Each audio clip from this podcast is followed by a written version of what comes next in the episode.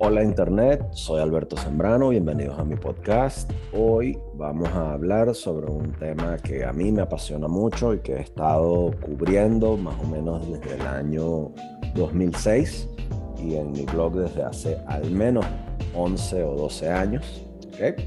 A petición de uno de mis mecenas, cabe destacar que este podcast es eh, este podcast llega a ustedes gracias a mis mecenas en patreon.com barra Alberto Zambrano. Patreon.com barra Alberto Zambrano es la plataforma de crowdfunding donde gente como ustedes, gente chévere como ustedes, premia el talento de personas como yo que suben sus contenidos a cambio de recompensas en esa plataforma patreon.com barra Alberto Zambrano, donde por el precio de menos de lo que te cuesta un café al mes, puedes recompensarme por mi contenido a cambio de eh, contenidos en internet muy chéveres, como este que estás a punto de escuchar. Uno de ellos es obtener esto en Early Access. Vienen unas entrevistas muy chéveres entre ellas viene una sorpresa para mis mecenas, una entrevista en exclusiva sobre de un investigador venezolano muy bueno, eh, muy importante, con, que ha hecho una gran labor a la justicia internacional y venezolana. Vienen otra serie de conversaciones con gente con la que trabajo. No se lo pierdan porque va a estar muy chévere. Le quiero dar unas gracias especial a todos mis mecenas por su contribución en esta plataforma. Este podcast también llega a ustedes gracias a Anchor.fm, la plataforma gratuita de Spotify que distribuye mis contenidos, mis podcasts a las distintas eh, plataformas, valga la redundancia, de audio y de distribución de audio que hay por allí las más importantes como Apple Podcasts, Google Podcasts y Spotify de forma totalmente gratuita y monetizable. Si tú sabes mandar un mensaje de texto desde tu teléfono, si sabes enviar una nota de voz, vas a saber utilizar anchor.fm. Allí me puedes encontrar eh, como en anchor.fm barra Alberto Zambrano para los que quieren buscar mi podcast en alguna de sus plataformas preferidas porque no quieren utilizar Anchor y quieren utilizar sus plataformas nativas desde su teléfono, me pueden buscar como el podcast de Alberto Zambrano, ahí me pueden encontrar. Y por último, en Binance, Binance es el intercambio de criptomonedas más grande del planeta, donde cualquier persona puede refugiarse ahorrando en cripto, así le hacen el FO y huyen del dinero fiduciario pueden meterse en la descripción de este podcast. Van a conseguir un enlace para que se afilien a Binance y ganen comisiones por sus eh, trades en cripto. Hoy vamos a hablar sobre un tema que, como les dije al principio, a mí me apasiona bastante porque me afecta y afecta a todos los venezolanos y por ende afecta a todo el mundo porque los venezolanos estamos esparcidos por todo el mundo, que es el sistema electoral venezolano. Yo, modestia aparte, me convertí en un experto en el sistema electoral venezolano cuando me di cuenta de que la forma en la cual nosotros los venezolanos tomamos decisiones en este país para escoger a nuestras autoridades no es la, mejor forma en la cual esto ocurre. ¿okay? Como un sistema tan tecnificado, tan, eh, con tanta computadora, con tanta tecnificación, con tanta cuestión, es incapaz de producir resultados en eh, eh, en poco tiempo y por qué la gente desconfía tanto de él. Pues hoy voy a tratar de explicarles un poco de ello. Quiero darles a ustedes un poco un background de esto. Yo, como ustedes saben, yo soy eh, ni ingeniero de sistemas, ni politólogo, ni mucho menos. Soy un ciudadano venezolano que se tomó la, la molestia de investigar y de preguntarle a la gente que sí sabía. yo a lo largo de alrededor de 17 años me pude entrevistar y codear con políticos, periodistas, antiguos rectores del Consejo Nacional Electoral, eh, gente em, vinculada al mundo de las campañas electorales, analistas, ah, eh, analistas de encuestadores y em, historiadores, todo un grupo de personas súper interesantes con las cuales desarrollé una, una o sea, amistades, enemistades y, e incluso hasta O sea, amistades y enemistades que me llevaron a donde estoy ahorita y me permitieron tener un muy buen conocimiento de esta materia. De hecho, yo escribí un blog que ahorita está, por así decirlo, inactivo, que se llama Uniendo Puntos, en el cual yo me di a la tarea de buscar explicarle a la gente lo que yo había descubierto sobre el sistema electoral venezolano, que yo considero que es uno de los sistemas electorales más perversos creados por la mente humana, porque nos da a nosotros la idea de que podemos escoger cuando en realidad no es así.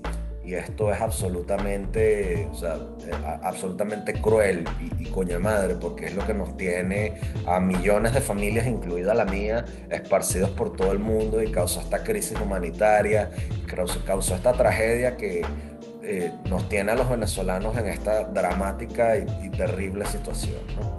Eh, yo recuerdo muy bien que cuando yo era niño, aquellos ejercicios de atención en los cuales colocaban una figura que tú tenías que unir puntos para descubrir un dibujo, no sé si se acuerdan, que era un montón de punticos, empezabas por el 1, el 2, el 3 y después, o sea, eh, o sea tenías que unirlos y muchos eran sencillos, pero otros eran una trama complicada y tú ibas, terminabas uniendo el dibujo y terminabas eh, como que creando una figura.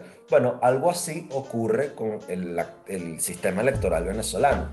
Quizá para los ciudadanos venezolanos la mejor de las evidencias de que el, el, régimen chavista instaurado en Venezuela desde diciembre del 98 es un autor, autoritario y violador de los derechos humanos la pueden encontrar en, eh, escrutando y analizando qué fue lo que se hizo con el sistema electoral venezolano.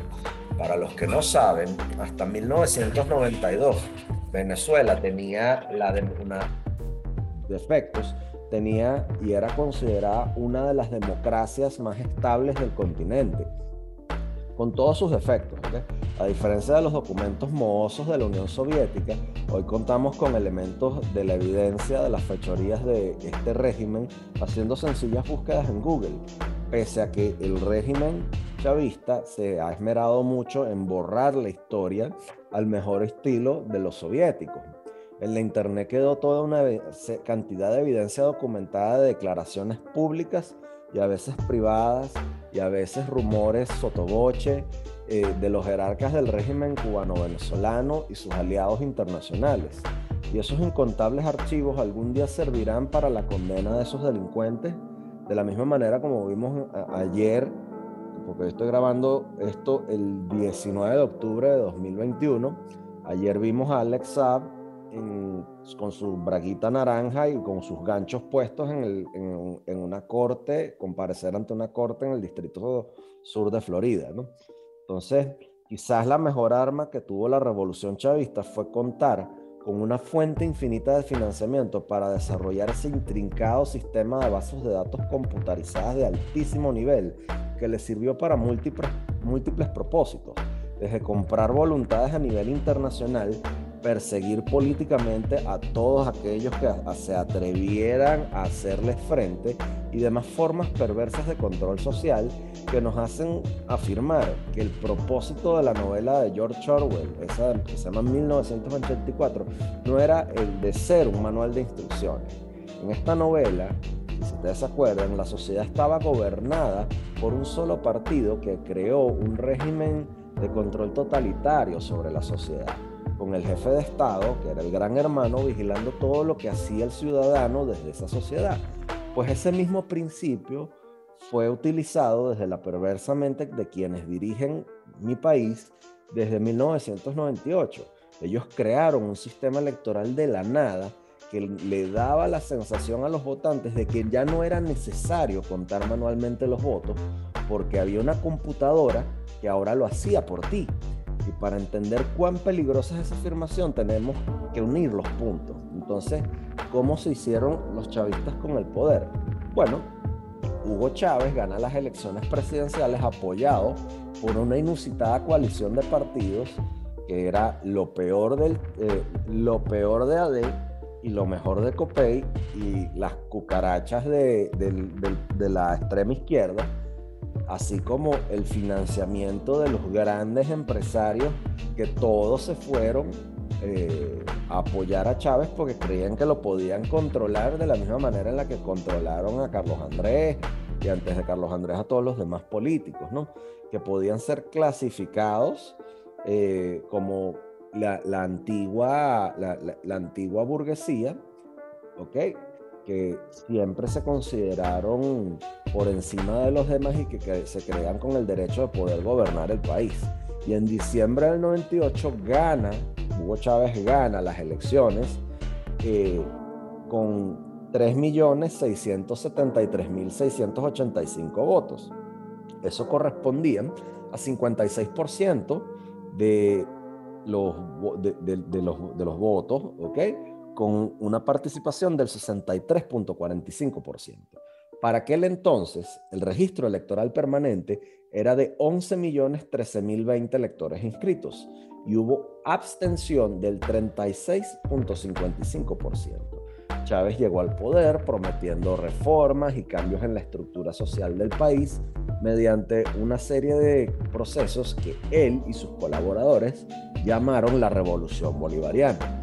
Una, un pastel ideológico que metió a todos los, a, a, lo, como les dije, a lo peor de Acción Democrática, a lo mejor de COPEI, ahí se metió hasta Norberto Ceresole, eh, o sea, un, argentino, un ideólogo argentino eh, simpatizante y negacionista del holocausto. Ahí, había de todo, ¿no?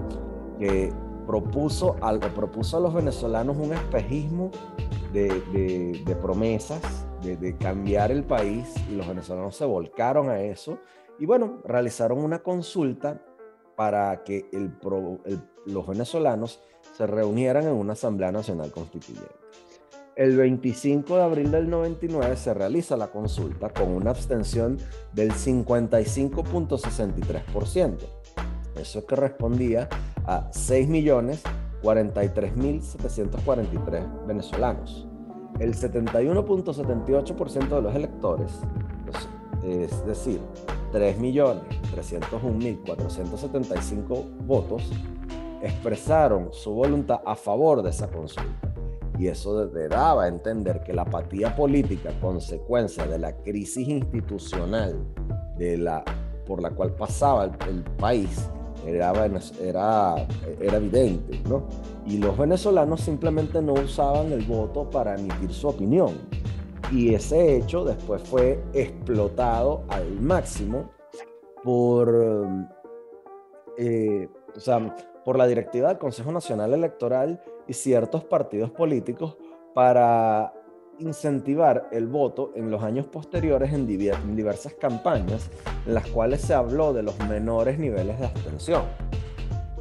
¿Y qué ocurrió? Bueno, que en diciembre del 99, bajo una lluvia y un aguacero horrible eh, que ocurrió con el deslave de, Vargas, que causó una tragedia eh, terrible en la cual se murió un gentío, con una abstención aún mayor del 62.35%, que correspondía a 6.850.747 venezolanos, el 87.75% de los electores, que equivale a 3.630.666 votos, votaron el referéndum aprobatorio de la Constitución de 1999. Tras las elecciones anteriores, era evidente que los venezolanos no confiaban en el sistema electoral como medio de expresar su preferencia política. Y esto sin mencionarles lo que hizo el chavismo para escoger a los constituyentes por medio de un artilugio matemático que se llamó el Quino, eh, desarrollado por un profesor, por dos profesores, Ricardo Ríos, que ahorita se la pasa para arriba y para abajo con el delincuente de Kiko Bautista, en, ese canal que se llama Globovisión, manejado por Raúl Gorrín, y Nelson Merente, que ahora se la pasa, que fue director del Banco Central, fue ministro de Chávez, y ahora se la pasan con Chavo en su, en, su lujoso apartamento por allá abajo en La Guaira. ¿no? ¿Qué hicieron ellos? Ellos desarrollaron un sistema de sobre representación de las mayorías para escoger dentro de las bases comiciales de la, para la escogencia de los constituyentes una cosa que se llamó el quino o, las llamó famosas llaves de Chávez, por medio de las cuales la mitad de los constituyentes, por, eh, o sea, cuando tú ibas a votar, la mitad de los constituyentes nacionales, tú tenías, tenían que votar la mitad por un lado del país y la mitad por el otro, de modo tal que solamente quedaran los que el gobierno, que, los, que, los que el gobierno chavista querían que quedaran, de modo tal de que la, solamente la Asamblea Nacional pudo, eh, la Asamblea Nacional Constituyente pudo, o la oposición pudo obtener cuatro eh, eh, constituyentes opositores. Olavarría, Bruber Carías, Alberto Franceschi y Claudio Fermín. Bueno, todos sabemos qué pasó con Claudio Fermín. Metió chavista después. Eso después lo podemos desarrollar un poco más. Pero para que vean que desde, desde su génesis, el chavismo siempre se dio a la tarea de pervertir los sistemas electorales por medio de artilugios matemáticos y destruir la representación proporcional que siempre se dieron a la, o sea, que siempre, y siempre buscaron esa forma de quererla destruir, ¿no? Y bueno, en el, tras la, aprobada la constitución, esa convoluta coyuntura política, empiezan a surgir una serie de eventos violentos increíbles. Habían una serie de asaltos de bancos, eh, asaltos a vehículos blindados, asaltos a empresas, y se asocia como autores de esos materiales, de esos autores materiales de esos delitos, a un grupo de policías, militares y dirigentes sindicales que habían sido entrenados en, en escuelas de cuadros políticos en Cuba. Los miembros de esa banda criminal terminaron en la Asamblea Nacional Constituyente. Freddy Bernal, Nicolás Maduro, Silvia Flores, Darío Viva, se cuenta de quién les estoy hablando, ¿no? Eh, y, oye, de, eh, esos lodos, de, esos polvos, estos lodos. Los resultados de la elección de los constituyentes, bueno, dio, dio una gigantesca victoria a la logia chavista. Y bueno, este, como les dije, 125 de los 131 escaños se hicieron con los, los chavistas se hicieron con ellos, ¿no? Una vez instalada la Asamblea Nacional Constituyente, se dio a la tarea, aprovechando ese gran apoyo popular, de crear una cosa que no existía, que se llamaba el poder originario. Ese poder originario, em, ¿qué hizo? Pues eh, le dio una capacidad de, de, ser un superpoder que le dio, que sin tener las facultades aprobadas por, la, por, por, las autoridades, intervino todas las ramas de los poderes públicos para poder hacer con el hacer desde las estructuras de poder reformar el Estado a la imagen y semejanza de lo que los chavistas querían. Entonces fíjense lo que la Asamblea Nacional eh, declaró, ¿no?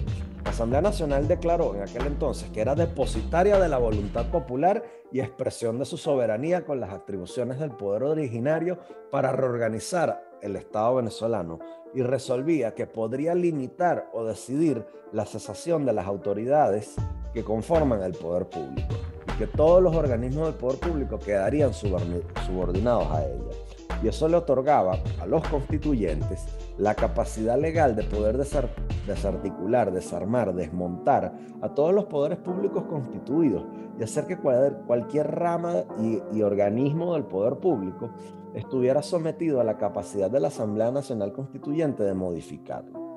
Para poder hacerlo, ellos aniquilaron el Poder Judicial mediante un decreto que les permitió reorganizarlo para luego tener el poder legal de acabar con el poder político del Congreso, que era el único elemento que realmente podía tener la capacidad de poder regularlo de alguna manera. ¿Y quién fue el último bastión de que, que podía hacerlo? Bueno, el último que estaba en el poder, en el poder del Congreso para poder hacerlo era Enrique Capriles Radón si ustedes escuchan mi podcast con regularidad, en una entrevista que yo le hice a Vladimir Petit Medina, él me explicó a mí cómo Donald Ramírez le vendió al papá de Enrique Capriles un puesto en las listas de Copey por el Zulia, quebrándose a Guanipa, a Juan Pablo Guanipa, el, puesto de la candidatura, ¿ok? En, la, en las listas de Copey del Zulia. Una cosa que molestó mucho al suegro de Vladimir Petit, que es el, era el negro José Antonio Pérez Díaz, el papá de Benito Pérez Osuna. Eso pasó. ¿Y qué hizo, eh, qué hizo Capriles? Simplemente se dejó quitar el Congreso. ¿Ok? Bueno, y el poder, la Asamblea Nacional Constituyente aniquiló, con el, aniquiló el poder político del Congreso. El presidente de la República, eh, después que era Chávez ya, se, en, una, un parapeto chaucero se subordinó a ese poder originario y la Asamblea Nacional Constituyente lo ratificó en el cargo. Pocos días después redactan un decreto en el cual declaran reorganizar todos los órganos del poder público mediante la intervención, modificación o suspensión de los órganos del poder público que así consideraron y eso lo aceptó la entonces Corte Suprema de Justicia presidida por Cecilia Sosa Gómez. ¿Y qué pasó? Que la reorganización del Poder Judicial supuso poner en manos de los chavistas el nombramiento de los jueces, el nombramiento de los fiscales, el nombramiento del Consejo de la Judicatura y de todos los órganos que podían regular los órganos de administración de justicia, incluidos sus órganos de supervisión y control.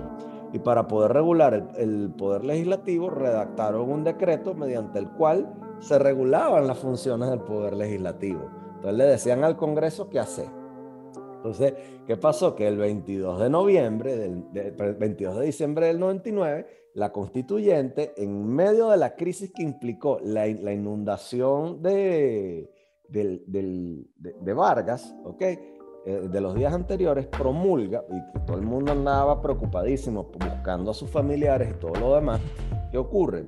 Bueno, que la gente andaba, eh, no le prestó mucha atención a lo que hizo el chavismo porque redactó un régimen de transición del poder público, en el cual terminaban de aniquilar y de disolver el Congreso de la República, mandaron a Capriles a, a Frei Mono y crearon la Comisión Legislativa Nacional, que era el llamado Congresillo, presidido por Luis Miquilena, la cual se le asignó al Poder Legislativo las competencias de ese, la, las competencias del Congreso se las pasaron al Congresillo y nombraron a sus miembros.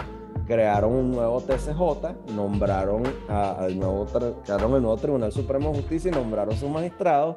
Se atribuyeron las competencias para designar a los integrantes del poder, eh, del poder electoral y designaron a los miembro del Consejo Nacional Electoral. Entonces, ¿qué pasó? Ese proceso jurídico fue para poder ellos, eh, todo este prolegómeno que les expliqué en el 99, fue la génesis de ese cáncer, de ese tumor que es el, el problema que tenemos ahorita con el poder, eh, el sistema electoral venezolano como les dije, este proceso jurídico llamado Revolución Bolivariana exitosamente disolvió el poder legislativo, controló el poder judicial, conservando la máxima expresión del poder ejecutivo. Y su objetivo era tener unas bases para que luego fue el secuestro del poder electoral en Venezuela y la eventual hegemonía que surgiría de gobernar el país con un poder absoluto. Entonces, la nueva Asamblea Nacional Constituyente en la nueva República Bolivariana de Venezuela cesa sus funciones tras haber promulgado el nuevo texto fundamental. Pero ese cuerpo autoproclamado, entonces poder originario, siguió actuando mucho después como órgano legislativo, incluso después de haber cesado sus funciones el 14 de diciembre del 99, el vicepresidente de la Asamblea Nacional en aquel entonces era Isaías Rodríguez. Isaías Rodríguez anuncia que las mega elecciones tenían que, hacerse en mayo, del en mayo del 2000. Días después se anuncia la directiva del nuevo Consejo Nacional Electoral. En febrero del 2000, la constituyente, que había cesado sus funciones y que ya no tenía nada que hacer, amparada en el decreto de transición del poder público que les había hablado antes, designa a los magistrados de la Sala Constitucional y a los rectores del Consejo Nacional Electoral y después lo volvió a hacer en el 2002.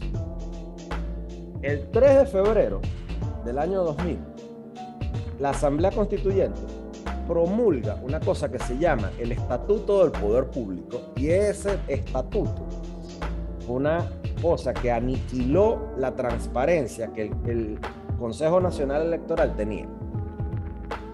Entonces, ahí había una serie de, ahí había una serie de, de personajes vinculados al chavismo, vinculados a Hugo Chávez desde que estaba en la academia militar, que tuvieron mucho que ver en cómo se aniquilaba y cómo se acabó con la transparencia del Consejo Nacional Electoral, porque Chávez puso en el CNE a una serie de sus grandes colaboradores y tipos que lo apadrinaron en momentos claves de, durante su formación académica y después de que cae en desgracia el 4 de febrero porque por cobarde y no, y no tener la capacidad eh, la, o sea, por no tener la capacidad de poder hacerse con, y poder concretar el golpe el 4 de febrero, fueron los que, quienes le, lo estuvieron apadrinando. Porque tenemos que recordar que el 4 de febrero, Chávez,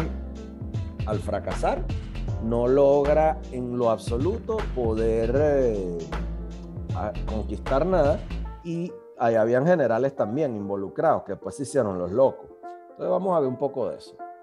¿Quiénes nombra la Asamblea Constituyente allí? Bueno, la, directiva de SCN incluía a un general que se, llama, que se llama Ramón Guillermo Santelí. Ramón Guillermo Santelí fue el, uno de los generales que el 4 de febrero, después de que Chávez se rinde, y Chávez se había rendido a la, en la madrugada del 4 de febrero y no, no aparece y no es presentado ante las, ante las autoridades militares sino hasta bien entrada la tarde del 4 de, del 4 de febrero. ¿Y quién estaba a cargo de su custodia? Ramón Guillermo Santelí. En un libro de Agustín Blanco Muñoz que em, se llama Chávez me utilizó, en el cual él entrevista a una de las amantes de Chávez que se llama Erma Marxman. Erma Marxman le confiesa a Agustín Blanco que Ramón Guillermo Santeliz había paseado a Chávez por toda Caracas destruyendo documentos. Este general estuvo en la directiva del CNE, era un hombre de confianza del, de Hugo Chávez.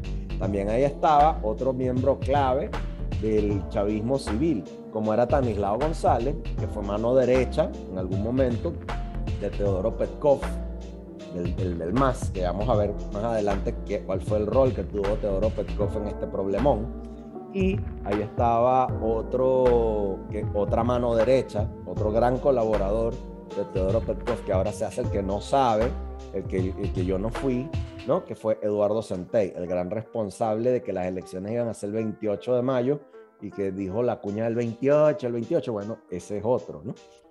Sobre Ramón Guillermo Santeliz ya les dije, era un militar, ocupó un rol peculiar el 4 de febrero, eh, y bueno, él negoció su rendición en el Museo Militar. Y bueno, Chávez le eh, eh, Santeliz le permite a Chávez, se me olvidaba mencionarle que es Santeliz quien le permitió a Hugo Chávez mostrarse ante las cámaras el 4 de febrero con las fatigas militares, pese a que Carlos Andrés Pérez había ordenado expresamente que, que Chávez no saliera ante cámaras ante las cámaras y que no saliera y eh, no, que no saliera ante las cámaras y que lo despojaran de las fatigas militares. ¿Okay? Chávez, como les dije, Chávez tarda horas en ser trasladado al museo, del Museo Militar a Fuerte y que no hay testimonios sobre qué hizo Chávez en las, tres, horas que estuvo entre el Museo Militar y Fuerte y que su escolta fue Ramón Guillermo Santeliz. Chávez después, en otro libro, en el famoso libro Habla el comandante, Agustín Blanco Muñoz, admite que Santeliz estaba involucrado eh, en la conspiración y también lo, lo, reafirma en la entrevista que le hace José Vicente Rangel en la, en la entrevista, sí, una entrevista que le hace José Vicente Rangel previa a la campaña del 7 de octubre que está en el canal de YouTube de José Vicente Rangel. Por cierto, San Ramón Guillermo Santeliz fue nombrado director del registro electoral permanente y después el partido Primero Justicia lo denuncia por manipular el registro electoral. Este personaje, que obviamente fue uno de los que andaba conspirando en el 92 para derrocar al gobierno de Carlos Andrés, no se alzó en armas. ¿Y qué hizo? Santelis. Santelis agarra, eh, luego en, años después, en el 2000, allana la oficina del rector Ezequiel Zamora con otro olvidado y ya muerto personaje que era Eliezer Otaiza, que era, estaba en la DICIP. Con el, y el objetivo de, ese allanamiento era uno solo, y era tener, obtener las bases de datos del registro electoral permanente. Entonces, el CNE recién nombrado decide postergar los comicios para junio, de mayo a junio del 2000, y esas llamadas mega elecciones eh, no se pudieron realizar argumentando que iban a hacer una licitación nueva para automatizar el sistema de votación que para aquel entonces estaba a cargo de una empresa española llamada Indra, eh, que había sido contratada por el gobierno de Rafael Caldera por medio de una empresa llamada Inversiones POCTEP. POCTEP es Petkov al revés. Y esa empresa era del hermano de Teodoro Petkov, Luben Petkov, que para aquel entonces era representante de, Indra en La Habana. Entonces vean por dónde van los tiros.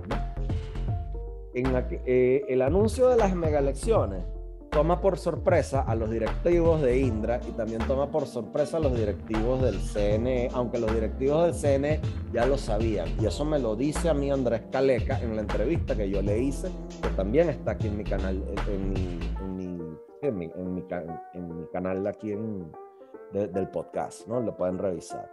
¿Qué es lo que pasa? Los, eh, los directivos de Indra habían avisado de que no tenían los sistemas ni la logística para diseñar y planificar una, una elección eh, de, esa, de, esa magnitud, de ese calibre. En el mes de marzo del año 2000, la presidencia del órgano comicial la asume Danislao González y pese a las advertencias de que Indra y las otras dos empresas que trabajaron en el sistema electoral no tenían la capacidad de poder llevar a cabo las medidas elecciones, se mantuvo la fecha de la convocatoria para el 28 de mayo. La serie de eventos que, que, se resumen, que, o sea, que voy a resumir a continuación, sacaron a Indra del juego para ser reemplazada por una empresa que se constituyó de manera expedita. Y esa empresa era llamada Smartmatic. Entonces, ¿qué pasó? Fíjense la cronología en busca de un contexto de cómo se suspendieron las elecciones. 23 de diciembre del 99, la Asamblea Nacional Constituyente nombra a dedo el CNE. Los nuevos miembros principales son Omar Rodríguez del MBR, Juan Badel, Juan Vicente Badel, que era abogado y hermano de Manuel Badel, que era del Polo Patriótico Chavista. Argenis Riera, que era abogado también y del Polo Patriótico. Estanislao González, era expresidente de la FCU de los Andes, es militante del movimiento Izquierda Revolucionaria, ex ADECO, ¿ok? Pedro Tabata Guzmán, Eduardo Santey, que era expresidente de la FCU de la UCB, es dirigente del MIR, es, asesor del ministro de Hacienda Teodoro Petkov, es administrador de la Asamblea Nacional Constituyente. Y de suplentes estaban Esther Cautier, Omar Reyes, Humberto Castillo y Ramón Guillermo Santelí. El 30 de diciembre del 99, el nuevo presidente del Consejo Electoral, Omar Rodríguez, está de acuerdo con posponer los comicios generales hasta junio del año que viene. En las ventajas de postergar esto, Rodríguez indica que la misma permitiría realizar una nueva licitación para, para el contrato de operación de las máquinas electorales, proceso en el que tendrá que ver en el que tendrá que volver a participar Indra, acusada de, irregularidades por una comisión chimba del Congreso de la República. 5 de enero del 2000. El CNE solo podría realizar las elecciones a partir de mayo próximo para relegitimar a los poderes, ¿ok? Y el presidente de la Comisión de Cronograma, Centey, señala por medio de un comunicado que a partir de la segunda semana de mayo el ente estaría en capacidad técnica para poder hacer los comicios. Luego pasamos al 14 de enero, el acuerdo de la constituyente y el CNE. En el momento adecuado para la elección, con base al cronograma del CNE, es mayo, declara el, el presidente de la Comisión de Régimen Político de la Constituyente, William Lara. 22 de febrero, meten un quinto recurso contra el Estatuto Electoral de la Asamblea Constituyente y el decreto del, del 30 de enero que permite fijar la fecha de las megaelecciones para el 28 de mayo de este año y lo mete el exconstituyente Brewer Carías, Claudio Fermín y Alberto Franceschi. Y Claudio Fermín se iba a postular como candidato presidencial. 23 de febrero, un día después. Eh, con árbitro vendido no se juega, dice la Conseja Popular. La designación del actual Consejo Nacional Electoral viola la Constitución nuevecita al no acatar los mecanismos de designación de sus miembros, viola la transparencia y confiabilidad del proceso al ser designados cinco miembros representantes del chavismo, reseñaba la prensa en aquel entonces. 24 de febrero, la empresa Unicis se adjudica el contrato para automatizar el sistema de postulaciones, informaban Argenis, eh, Argenis Riera y Eduardo Centey. El 29 de febrero, la directiva del CNE se reunía con Hugo Chávez para informarle todo lo referente a las megaelecciones del próximo 28 de mayo. Estanislao González, presidente del CNE, señaló, después de reunirse con Chávez en la casona, que uno de los puntos más importantes fue relativo a los procesos de licitación que el CNE estaba haciendo, con el objeto de que sean muchas las empresas las que participaran en los cuatro segmentos en los cuales habían dividido la automatización para el 29 de febrero ya no, no tenían eh, las empresas definidas de cómo automatizarlo. 29 de febrero, las elecciones iban a ser en mayo. 10 de marzo, TSJ declaró admitidos para el estudio los cuatro recursos que habían presentado para evitar que se dieran las megaelecciones. 11 de marzo, Francisco Arias Cárdenas exhortó al TSJ aplazar las megaelecciones para el 28 de mayo y argumentaba que la constitución establecía que el llamado a la legitimación de los poderes seis meses después de la reforma constitucional era fundamental. 13 de marzo, el presidente del CNE, Estanislao González, daba plena y total garantía de que el 28 de mayo se iban a relegitimar los poderes públicos.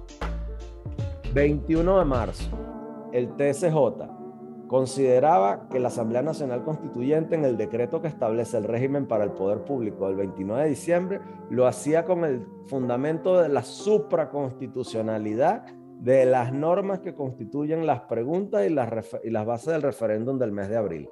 Y eso lo dijo el, el magistrado Iván Rincón en una rueda de prensa. 23 de marzo, el director general sectorial de información del, CNE, que se llamaba Alfredo Palacios, informó en una rueda de prensa que ese organismo declaró desierta la licitación para la automatización de las elecciones. O sea, 23 de marzo, las elecciones eran en mayo, no habían empresas que licitaran la automatización. 24 de marzo, Iván Rincón, presidente del TCJ, informó que el tribunal declaró sin lugar los recursos interpuestos por Gruber Carías, Claudio Fermín y Alberto Francesco. 28 de marzo, Iván Rincón, presidente del TCJ, declara improcedentes eh, los, los recursos anteriores. 29 de marzo, la decisión que toma el tribunal de declarar nulos, eso, este, bueno, empieza a quejarse la gente. El 30 de marzo, eh, bueno, los, miembros del Consejo Nacional Electoral conocen la decisión del TSJ que ratifica el 28 de mayo como fecha de las mega elecciones, pese a que no tenían empresas para llevar adelante la automatización.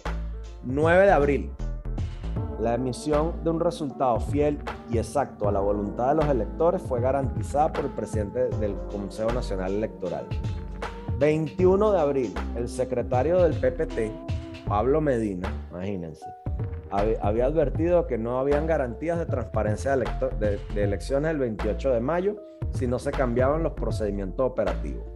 18 de mayo, el CNE admitió que habían graves retrasos técnicos que llevaron, impidían llevar a cabo un simulacro de automatización, pero garantizaban que el único escenario que se maneja es que las elecciones se fueran completas el 28 de mayo.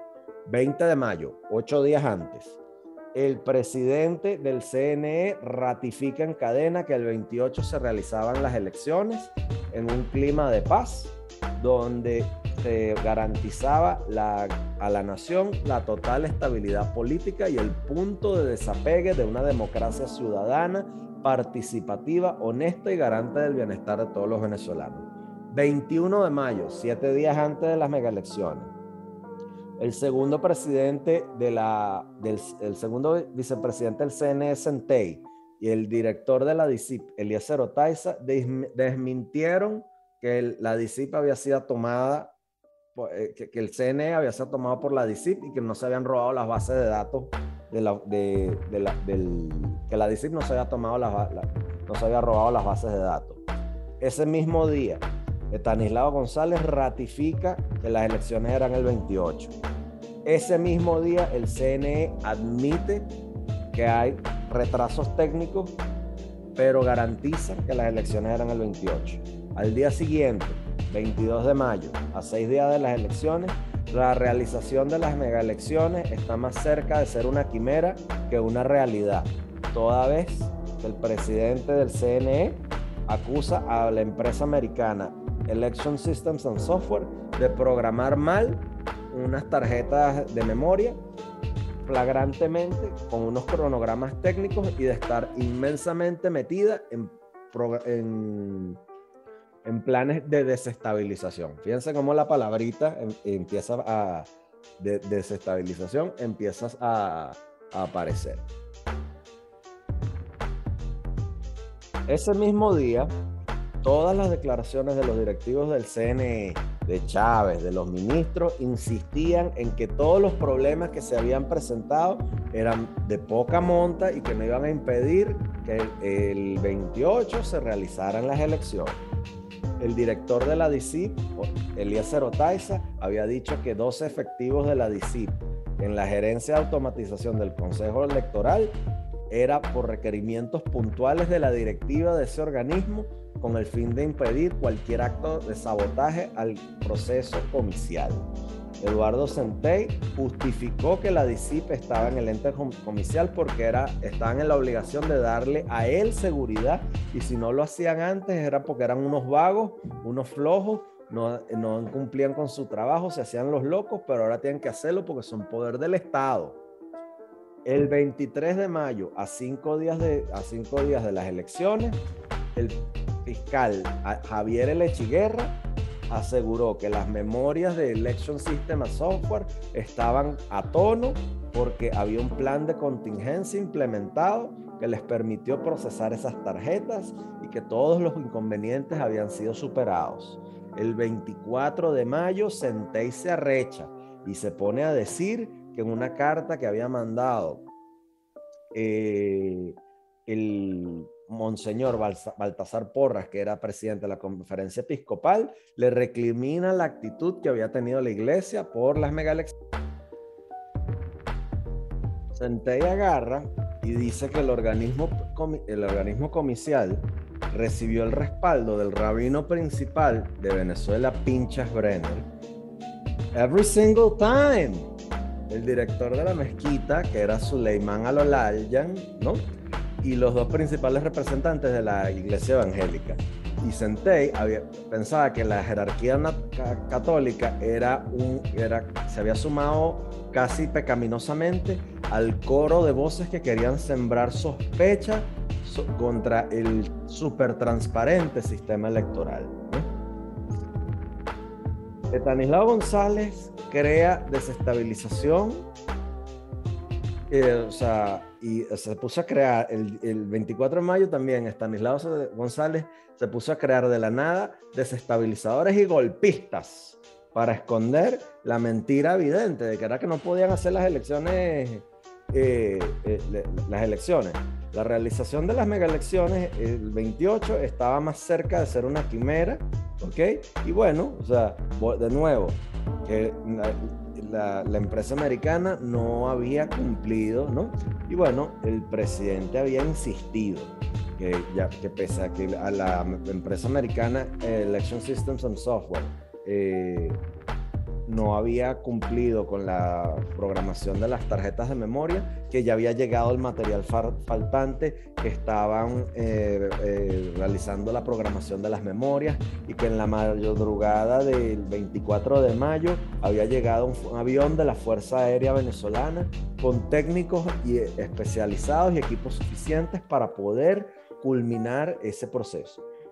Este mismo día, el 24 de mayo, Luis Miquilena, el presidente del Congresillo de la Comisión Legislativa Nacional había dicho que los representantes de la empresa Election Systems and Software le habían asegurado que para el 24 de mayo o al más tardar el 25, todos los problemas técnicos que colocaban en, jaque la realización de las elecciones estaban resueltos.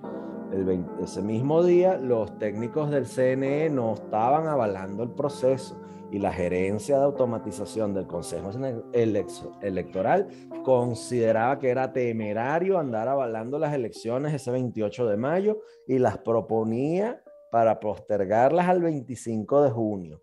Y, lo filtraron a, la prensa un informe que todo lo habían suscribido los directores eh, adscritos a la oficina y el jefe de la oficina se llamaba Alberto Cárdenas y eso lo entregaron a el presidente Estanislao González. El 24 de mayo suspende las elecciones. El TSJ suspende íntegramente el acto electoral fijado el 28 de mayo, ya que no hay condiciones técnicas que garanticen los términos absolutos de la confiabilidad de los comicios, ni tampoco la información sobre la totalidad de los candidatos. El 25 de mayo, el, la DC vuelve a allanar el CNE, ¿ok?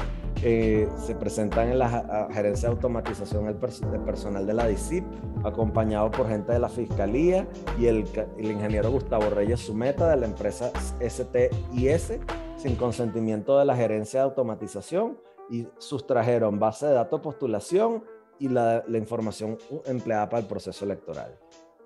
Eh, oye, y bueno, pospuestas las elecciones, ¿no? Y dense cuenta cómo de, esa comedia de, equivocaciones. Entonces, fíjense. Y esto es en el albor del chavismo. Todavía no, hemos llegado al, al grueso del asunto. Elegir es un derecho humano. Y eso lo expresa el artículo 21 de la Declaración Universal de los Derechos Humanos, que dice que toda persona tiene derecho a participar en el gobierno de su país directamente o por medio de representantes libremente escogidos. Toda persona tiene el derecho al acceso en condiciones de igualdad a las funciones públicas de su país, que la voluntad del pueblo es la base de autoridad del poder público y que esa voluntad se expresa mediante elecciones auténticas que habrán de celebrarse periódicamente por sufragio universal e igual por voto secreto u otro procedimiento equivalente que garantice la libertad del voto. ¿Ok? Todas, todas, las elecciones tienen tres características fundamentales. La garantía del secreto del voto, la transparencia del proceso y que el árbitro sea imparcial.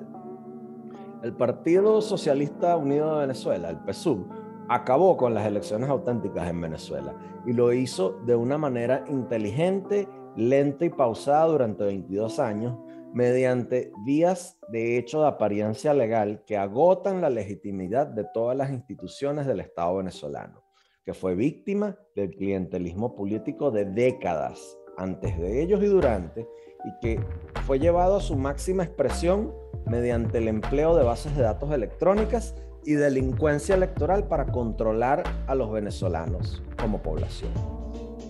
Como les expliqué, se les expliqué con detalle cómo durante la constituyente, bajo el mandato del poder electoral, se creó un poder originario para matar a la Corte Suprema, se apoderaron del Poder Judicial, destruyeron el poder político del Congreso de la República. Entonces, en este particular de, de esta crónica que les vengo contando, voy a detener en señalar el aspecto electoral. El nuevo poder legislativo redacta una nueva ley electoral a su medida y como la primera no, fue, no fue lo suficientemente amplia y adecuada para cumplir sus objetivos, luego redactaron la ley orgánica de procesos electorales, de la cual vamos a ampliar. El Estatuto Electoral del Poder Público le permitió a la Asamblea Constituyente crear un instrumento legal que reemplazara la normativa electoral existente. Fíjense, el parágrafo segundo del, Estatuto Electoral del Poder Público decía que las colisiones que se pudieran suscitar entre el Estatuto y la ley electoral serían decididas por el TSJ, que lo controlaba el chavismo. Y eso le permitió al TSJ decidir, controlado por el chavismo, designar o decidir, o como comúnmente decimos aquí en Venezuela, que ellos se cobran y se den el vuelto. También les expliqué, bueno, que el Consejo Electoral fue infiltrado por los conspiradores de la logia el 4 de febrero, los miembros del MBR, quienes amparados en la constituyente como, como sustituto del poder público, nombraron un TCJ y se robaron, ah, eh, y, se robaron lo, que era, por así decirlo, la, transparencia del poder, eh, eh, del poder electoral. Entonces, fíjense, con, con la suspensión de las megaelecciones entra en el juego un grupo selecto de venezolanos traidores a la patria y bueno, de todos que, tienen, que tienen en común todos, que bueno, todos son de extrema izquierda. Entonces, fíjense, algunos nombres ustedes los van a reconocer. Jorge Rodríguez, que era miembro de la Dirección Nacional del MBR 200. Jesse, Chacón, militar golpista involucrado en la masacre de, de BTV el 27 de, de, de, sí, 27 de noviembre del, 92. En, ingeniero de sistemas y Socorro Hernández, que fue la ingeniera de sistemas que rescató INTV, ¿no? De PDVSA. Jorge Rodríguez había entrado al juego político cuando Petkov, siendo ministro Cordiplan de Caldera, lo saca de, la, de los consultorios de Humana donde trabajaba y teniendo buenas relaciones con él desde su época en la cual él, trabaja, él, bueno, saben que él eh, era hijo del delincuente Jorge Rodríguez Padre, que murió torturado en la, en la DICIP y bueno, siempre estuvo apadrinado por la Liga Socialista y el MAS, bueno, entre ellos José Vicente Rangel y, Petkov, ¿no? Entonces, en aquella época cuando, eh, y bueno, eh, Jorge Rodríguez fue presidente de la FCU, de la central, ¿no? Entonces, cuando eh, Petkov necesitaba en el gobierno de Caldera eh, buscar a alguien que negociara las cuestiones del pasaje estudiantil, se buscó nada más y nada menos que a Jorge, que a Jorge Rodríguez, ¿no? Y bueno, Jorge Rodríguez entra cuando, siendo ministro Cordiplan de Caldera y teniendo buenas relaciones con él, lo pone a cargo de la oficina de pasaje de estudiantil de Fontur. Y bueno, con el escándalo de Indra, entra al CNE junto con Smartmatic. Jesse Chacón estaba de presidente de Conatel y bueno, Socorro Hernández manejaba las bases de datos de Intevep y de PDVSA y luego sería la eh, responsable del rescate tecnológico del cerebro informático de, de PDVSA tras el sabotaje de los equipos informáticos de la huelga petrolera de 2002. Esas tres personas ocupan cargos importantes del gobierno chavista como premio a su lealtad en una clara muestra de, falta de independencia de poderes que comenzó con la Asamblea Nacional Constituyente del Poder Originario. Controlado el Consejo Nacional Electoral, la Comisión Nacional de, de Telecomunicaciones y luego la CANTV, crearían una base tecnológica y política que podría llevar adelante una elección controlada. Una elección controlada es una elección en la que una de las partes controla todas las fases del proceso electoral.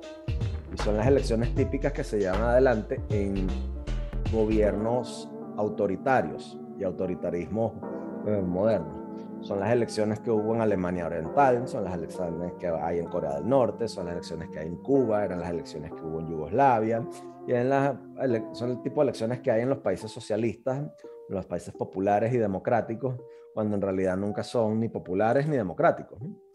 Los sistemas de telecomunicación de la antigua Unión Soviética, los sistemas de comunicación chinos, eh, son los eh, eh, desplegados en los eh, sistemas de telecomunicación que hay, por ejemplo, en Cuba. Las relaciones cubano-venezolanas pasaron de ser de intercambios de médicos cubanos formados en medicina trazada a cambio de petróleo a crear, un, a crear en Venezuela un protectorado cubano en tierra en, en nuestro país. Bajo el control de telecomunicaciones crearon un sistema electoral controlado por un grupo de técnicos a distancia que tienen vínculos imposibles de negar con el gobierno cubano. Entonces, esa red de corrupción, tráfico de influencias y creación de un Estado orwelliano es verdad. Viola derechos de los venezolanos a elegir, viola nuestros derechos humanos de una manera muy perversa, porque nos hace creer que, que esta sociedad que se destacó durante más de cuatro décadas por tener una democracia estable en un continente plagado de dictaduras, ya no era necesario contar los votos porque había una computadora que lo hacía por ti. Entonces vamos a hablar un poco sobre los procesos que nos llevaron a ese referéndum revocatorio del 2004 y las famosas listas. Entonces, fíjense, el registro electoral permanente, como ya les dije, comenzó su alteración cuando Ramón Guillermo Santeliz y Eliezer Otaiza se metieron en la oficina del rector Ezequiel Zamora de cara al fiasco de las megaelecciones. Con un allanamiento que tenía el solo propósito de hacerse con la base de datos del registro electoral permanente y elaborar una base de datos para controlar un sistema electoral paralelo a la estructura partidaria del MBR, que luego sería el PSUV. Entonces, ¿qué pasa? Bueno,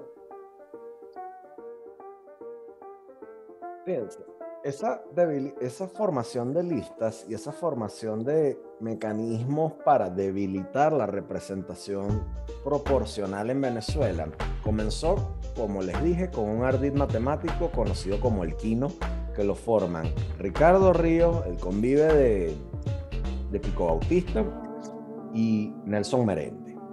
Entonces, eso le permitió al chavismo conseguir 125 de 131 escaños con solo 52% o 51% de los votos en la elección de, la, de los constituyentes para la Asamblea Nacional Constituyente. Poco después, los dirigentes de la oposición debilitarían aún más esto, aún más la voluntad del elector con un sistema que crearon, porque fíjense, la oposición venezolana quiso jugar al, al, al, son, quiso bailar al son que el chavismo le empezó a, a colocar, ¿no?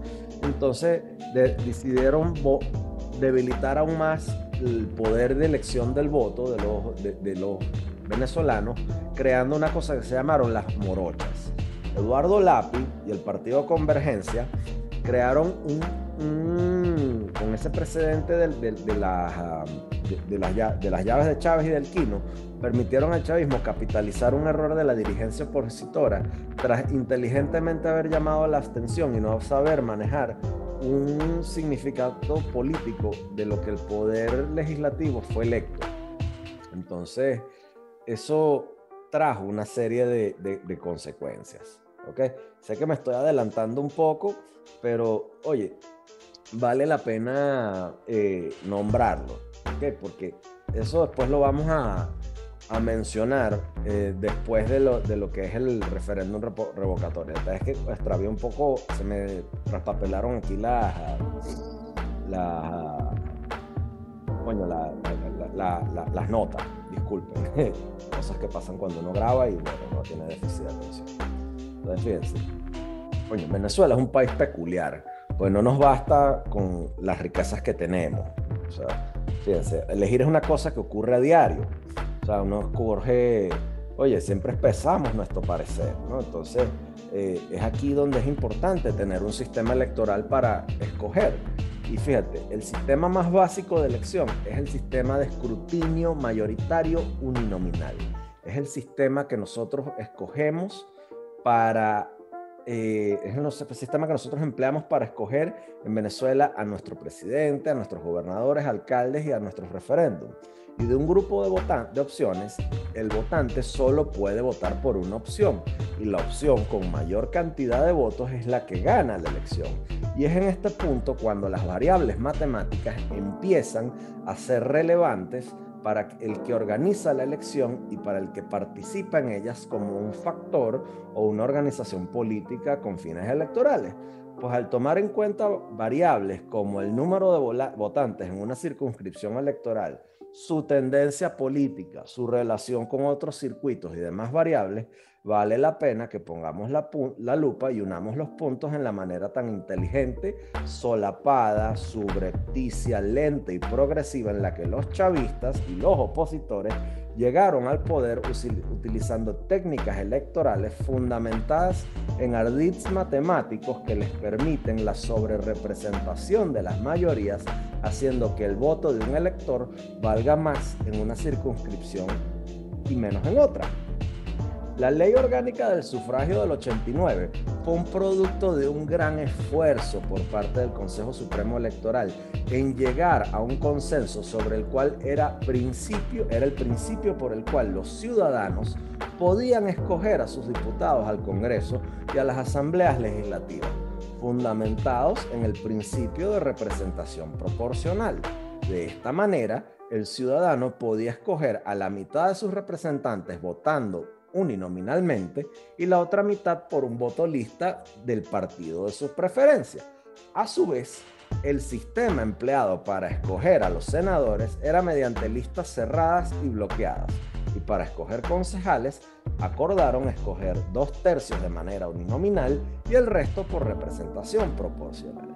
Ese juego particular de reglas lo aplicaron por primera vez en 1993 y fue como ciertos políticos de alguna manera no que, que, de alguna, que de alguna manera jamás llegarían a ser electos fueran electos ya que permitía el famoso quiebre de lista para la elección nominal y el voto cruzado en el voto lista. Entonces los venezolanos a veces le daban la oportunidad a algunos partidos pequeños de poder llegar teniendo como resultado un desvío en la intención real del votante mediante el uso de chuletas, ¿ok?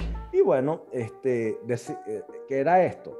Le decían a los votantes cómo votar, pese a que no conocían las listas bloqueadas y cerradas. Esto también pasaba en la Universidad Central y yo me acuerdo que los idiotas de, la, de, la, de, las planchas en las que opositor, las planchas que se oponían a mi, a mi a mi, a mi lista, ¿ok? Como los idiotas de siempre, siempre chavista, de la, plancha esta de los nefastos hermanitos Quintana, que si me están oyendo espero que los parta un trueno, eh, se molestaban mucho porque eh, yo repartía chuletas eh, quebrándoles las listas a ellos y ellos se molestaban porque sus títeres políticos guiados por Henry Ramos y Ángel Medina, los llamaban para reclamarle o a veces el idiota ese que está allá, el, degenerado ese de Félix Maldonado que está ahorita en, Madrid, también se molestaba mucho y, llamaba reclamando que qué bolas tengo yo, que no estoy respetando acuerdos cuando no había ningún acuerdo que respetar, porque yo no era de, de,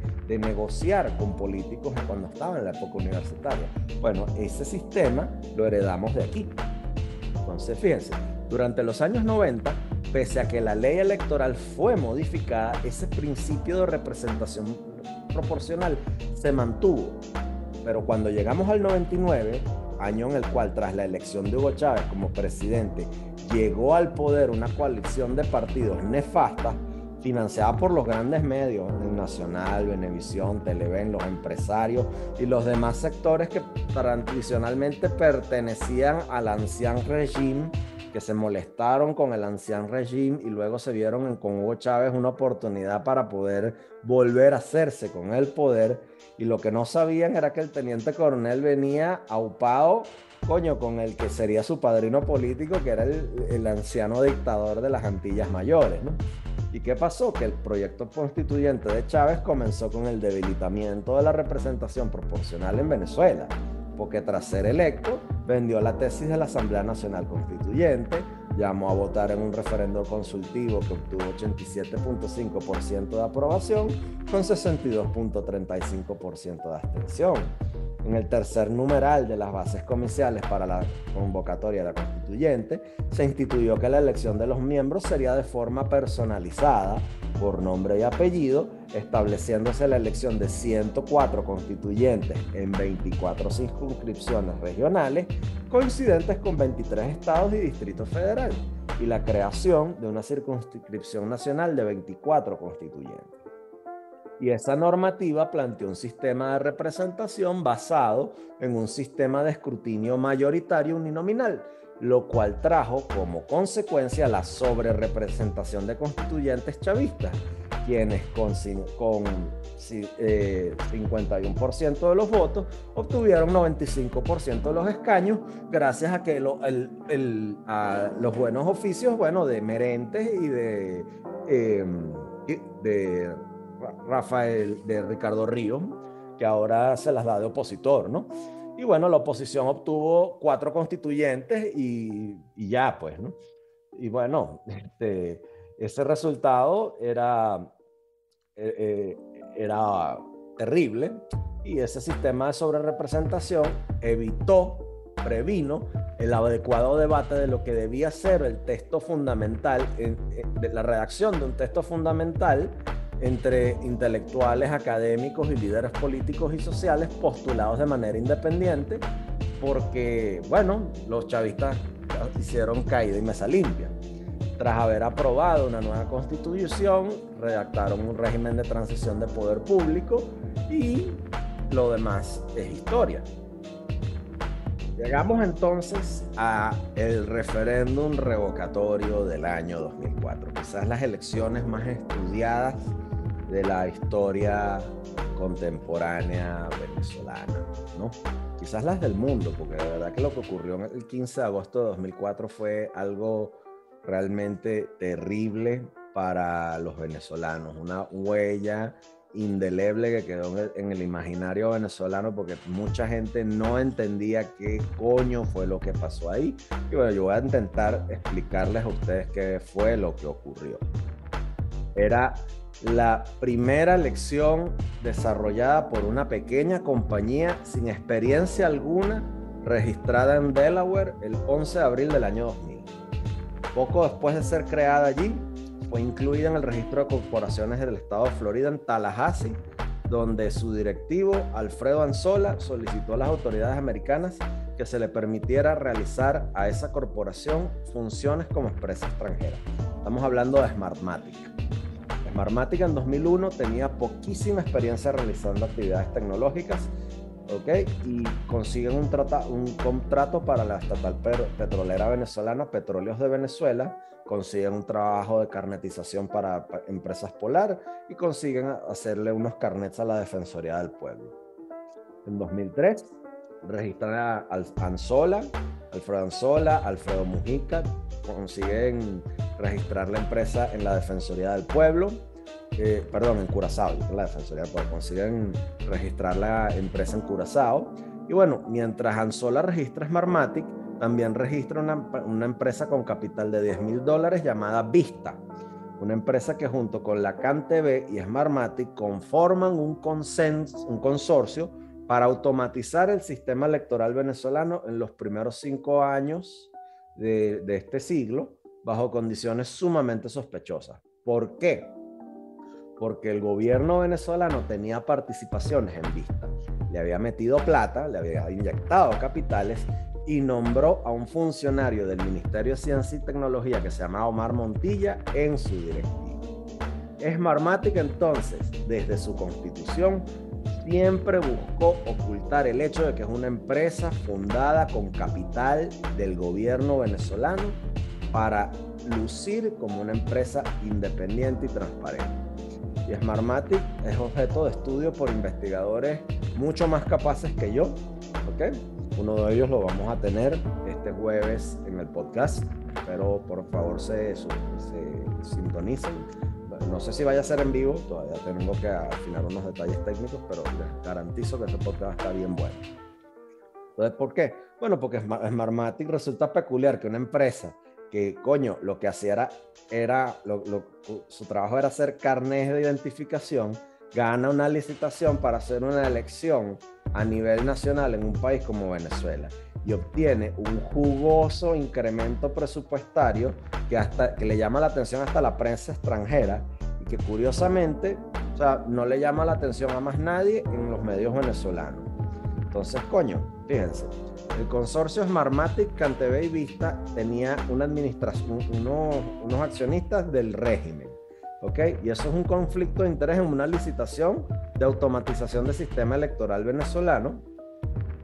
por lo que Indra, que era la empresa que, española que tradicionalmente hacía cuestiones electorales en Venezuela, junto con Election Systems and Software, tenían mucha más experiencia para llevar adelante un referéndum revocatorio, pujaron en eso y contra todo pronóstico perdieron esa licitación.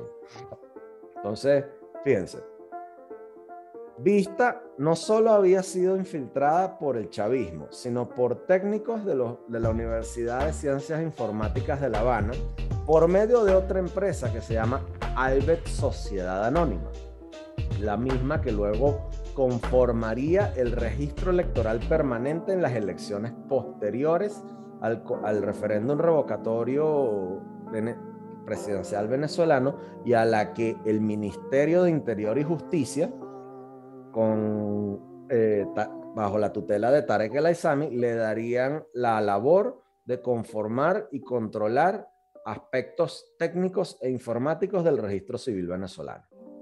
Entonces, aquí es donde entra una, una serie de, entran una serie de, de, personajes bien, bien particulares.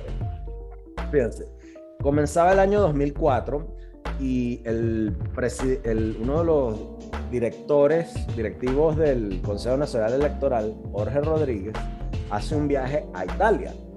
En Italia, él va a las oficinas de la empresa Olivetti y en Olivetti revisa la producción de unas máquinas de lotería.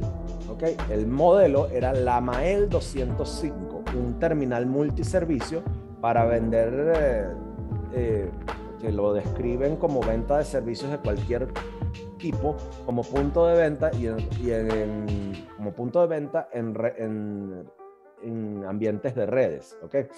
Olivetti no hacía eh, máquinas electorales. ¿okay? Y el Consejo Nacional Electoral de Venezuela, de la boca de Jorge Rodríguez, pagó 58 millones de dólares y Jorge Rodríguez cobró una coima ahí multimillonaria para que Olivetti, Tecnosystemi Olivetti, hiciera una ingeniería reversa de su modelo MAEL 205 y produjera el modelo AES 300 y produjera 20.000 terminales del modelo AES 300. ¿Ok? Em, me Entonces, ¿qué pasa? Ese modelo era utilizado eh, Olivetti lo que producía era terminales de lotería.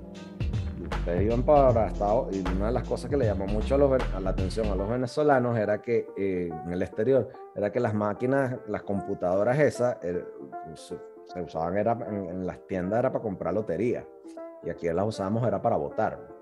Pero bueno, eso es polvo de estos lobos. Ese hecho que es inofensivo y luce inofensivo es peligrosísimo, porque si tú sabes algo de informática, tú entiendes que los protocolos de seguridad de software que usa la máquina fabricada por Olivetti no pueden ser los mismos para hacer loterías que para una elección en la cual tienes que garantizar el principio del secreto del voto y la transparencia del proceso. Smartmatic pudo desarrollar un sistema cuyo software está escrito en el lenguaje ensamblador que maneja directamente los microprocesadores de sus máquinas de voto.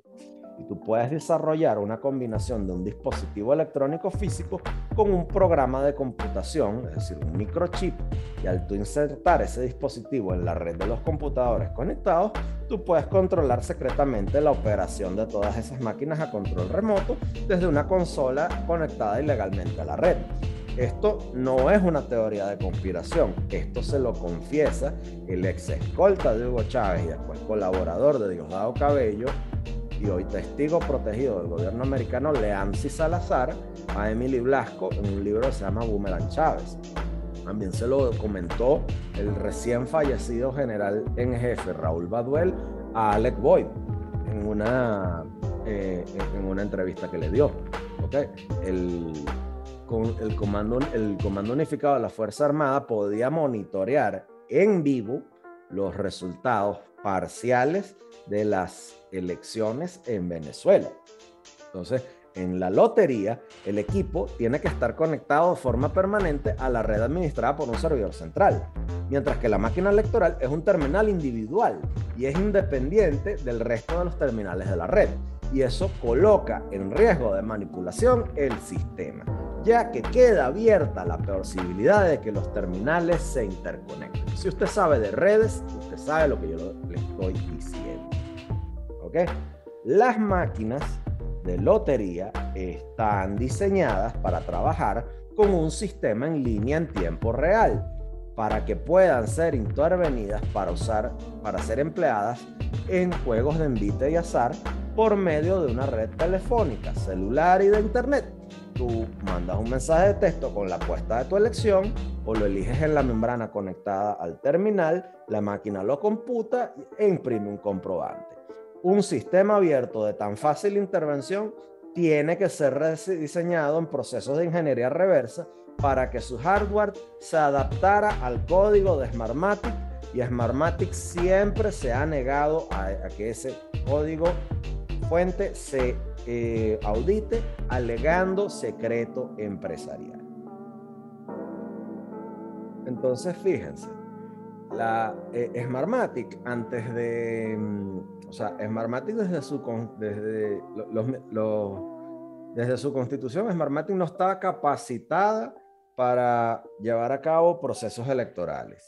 Tampoco estaba capacitada para poder pujar en esos procesos electorales y los, y los vínculos imposibles de negar de miembros de su directorio como Mujica, que tuvo una relación sentimental con Delcy Rodríguez y que después Mujica terminó muerto en un eh, sospechoso accidente de avión después del referéndum revocatorio.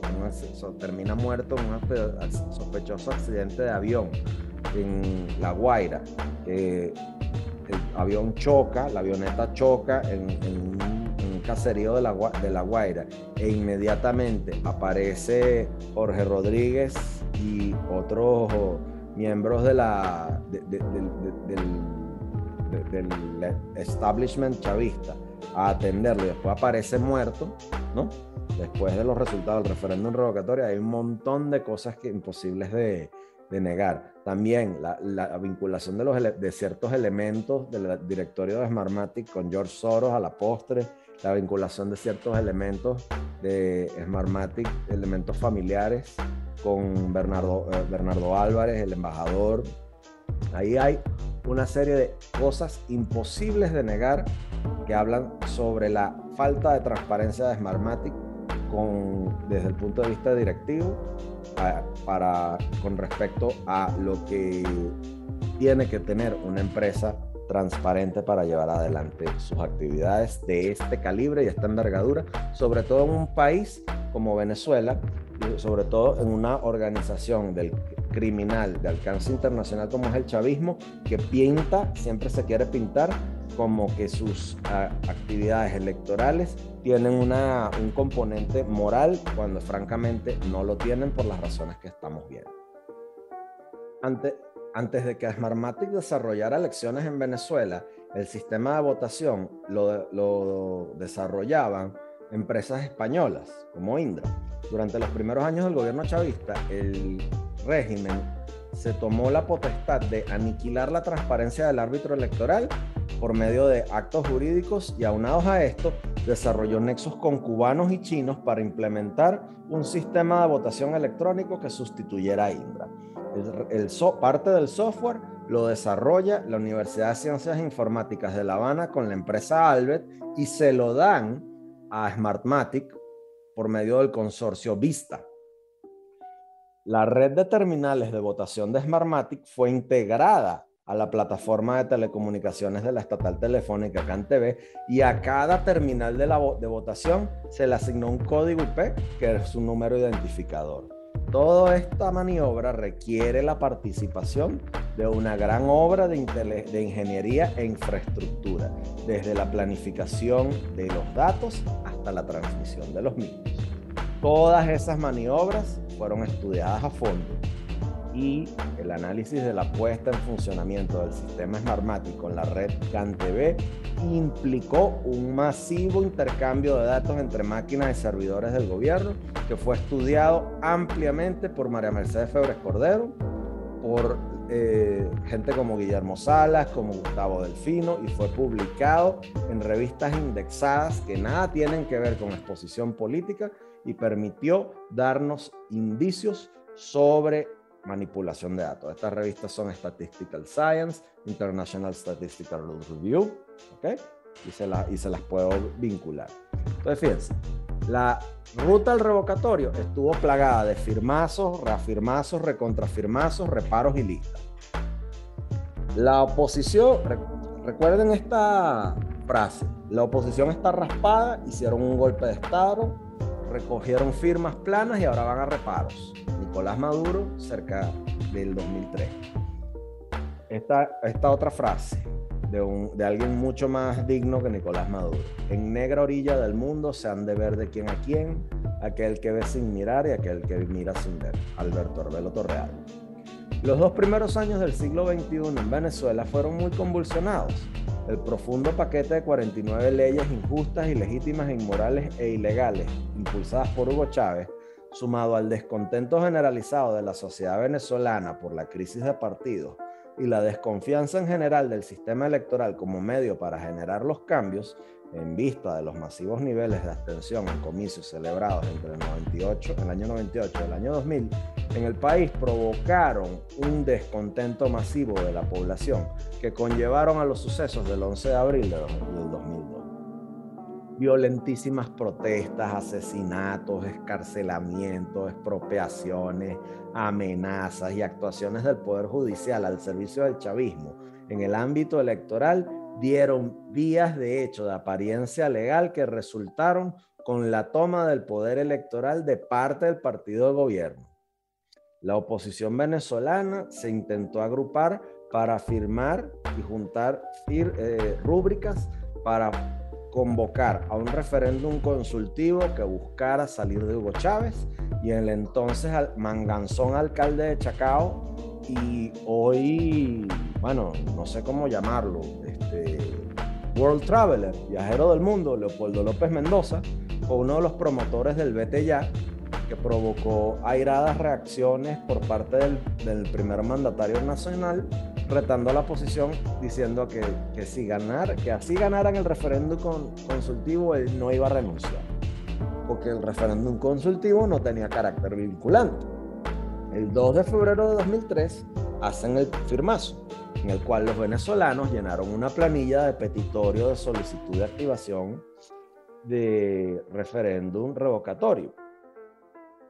Cerca de 4 millones de firmas fueron recaudadas fueron entregadas al Consejo Nacional el, 20 de agosto de ese año y las sometió a una revisión supervisada por miembros de partido del MBR y del MAS.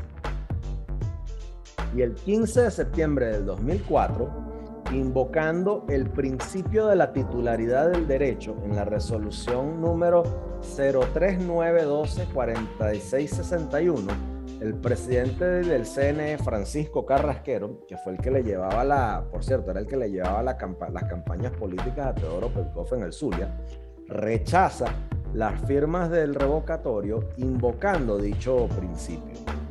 Básicamente, el chavismo consiguió oxígeno político al argumentar que las firmas se recogieron de forma extemporánea. Bajo draconianas condiciones producto de fuertes acciones de calle, el chavismo llamó, las llamó guarimbas, las primeras, se llevaron a cabo en varios días de noviembre de 2003 un segundo proceso de recolección de firmas en el cual el CNE obligó a los firmantes del petitorio anterior llenar una planilla impresa por la Casa de la Moneda, dejando su huella y demás datos en un proceso que se reconoció como el reafirmazo. Y está la famosa y tristemente célebre cadena de Chávez que decía que el que firme contra Chávez, ahí va a quedar su firma, su nombre y su huella para la historia. Le aplicamos un sencillísimo ejercicio de matemática electoral. La cantidad de firmas para activar el revocatorio eran 2.340.305. y firmaron 3.479.120 personas para activar ese referéndum. Chávez fue electo con 3.673.285 votos. Entonces Chávez tenía todas las de perder. Las draconianas reglas del CNE para los reparos rechazaron 1.568.155 firmas. Tras los reparos y recontrafirmazos, el CNE aceptó 1.910.963 firmas y mandó a reparar a 1.192.914 firmas. Dichos números todavía le eran sumamente advertos al chavismo y buscaron a una empresa como Smartmatic para romper y manipular los reglamentos electorales, castigaron a los empleados públicos firmantes y Chávez se buscó a, su, a, su, a un lacayo de Carlos Tablante que se llamaba Ismael García, a quien nombró jefe del Comando Maizanta, a compilar las listas, eh, la, la, lista Maizanta, y después a Luis Tascón para compilar la lista Tascom para perseguir a todos los empleados públicos y a todas las personas que habían firmado para perseguirlas fiscalmente, para negarles contrataciones públicas, para, eh, para hostigarlos. Muchas personas que se suicidaron. Eso fue un desastre. Y hoy, bueno, Tascón se murió y está en la quinta paila del infierno. Ismael García, eh, bueno, ahí está, opositor, eh, súper opositor, nadie nunca eh, sin asco y sin objeción jamás le pidió rendición de cuentas por sus crímenes y ahí está. Entonces, bueno, llega la famosa captahuella. Vamos a hablar de la captahuella. El régimen estaba contra la pared y decide aceptar la, convocatoria, convocatoria de la sociedad civil para realizar un referéndum revocatorio y Francisco Carrasquero coloca como fecha el 15 de agosto de 2004 como la fecha para el referéndum revocatorio del 2004. Disculpen la redundancia. El Consejo Nacional Electoral decide entonces iniciar de forma express la automatización del sistema electoral, incluido el escrutinio, y por recomendación de Félix Arroyo, un ADECO que estuvo involucrado en toda una serie de guisos en la Cuarta República, incluido la, la venta ilegal de visados a ciudadanos de Hong Kong en la Cuarta República, eh, coloca, Félix Arroyo le sugiere a Jorge Rodríguez colocar en 4.766 centros de votación una serie de aparatos computarizados eh, periféricos a la, a máquina de votación, un periférico llamado capta huella. ¿okay? Y ahí iban a votar 12.399.159 venezolanos. Y en el resto del país se iban a instalar 3.628 centros de votación, donde el voto y el escrutinio sería manual para 1.800.007.826 votantes. Félix Arroyo fue el arquitecto del, fraude electoral eh, del 2004. Y fue colaborador amplio del, de Jorge Rodríguez. Fue quien le recomienda esto y bueno, ahí está, y es convive de Henry Ramos Ayub, ¿no? sin asco estuvo, estuvo o está en la directiva del CNE firma por el partido CN, eh, por el partido de Ramos Ayub, que es Acción Democrática en, en los eh, en los en las vainas estas, en las, en las visitas guiadas que aceptan por auditorías chimbas. Y esto ocurrió. ¿okay? Búsquense lo que es el informe Watcher. La evidencia demostró que la colocación de las captahuellas en los centros electorales no buscaba, como eh, Jorge Rodríguez y Félix Arroyo y la gente del CNE buscó mentar, eh, defender el principio de un elector, un voto. No. La colocación de las captahuellas en esos centros electorales consistentemente opositores, en esos 4.776 centros electorales que iban a votar por la oposición, tenía la intención de saber quiénes votarían, por cuál, quiénes iban a votar, saber quiénes iban a votar y por quién iban, iban a votar y retrasar a quienes iban a votar. La argumentación usada tras la, la argumentación de la captahuella fue empleada por Jorge Rodríguez tras la recomendación de Félix Arroyo, para, como les dije, para garantizar ese principio de un elector, un voto. Pero si analizamos técnicamente el sistema, eso supone que de de cada huella de cada elector, y cada huella de cada elector iba a ser comparada con todas las demás. Por lo cual requerías un repositorio de datos único y eso en aquella época, 2004, incluso hasta hoy, es imposible, porque eso suponía que ibas a tener un super servidor a prueba de fallas que maneje cerca de 40.000 máquinas de forma simultánea. Ni siquiera el banco más grande del mundo cuenta con ese sistema. Pero en Venezuela, que es tierra de lo posible, donde el realismo mágico se hace verdad, eso es posible y abolado por técnicos del gobierno y la oposición. Eh, cuando yo pregunté por esto, yo se lo pregunté a un ingeniero que se llama Luis Manuel Aguana y él me lo explicó con una, profundidad de detalles en su página TICS de Derechos Humanos, que te las recomiendo, que está ahí, y él ampliamente lo describe. Se las recomiendo porque ahí está mucho más a fondo. vamos a seguir. ¿Cómo fue la elección del 2004? El 15 de agosto del 2004, 87% de los venezolanos registrados para votar lo harían en una máquina que contaría los votos por ellos. Les, emitiría un comprobante que debían depositar en una urna y que luego deberían contar.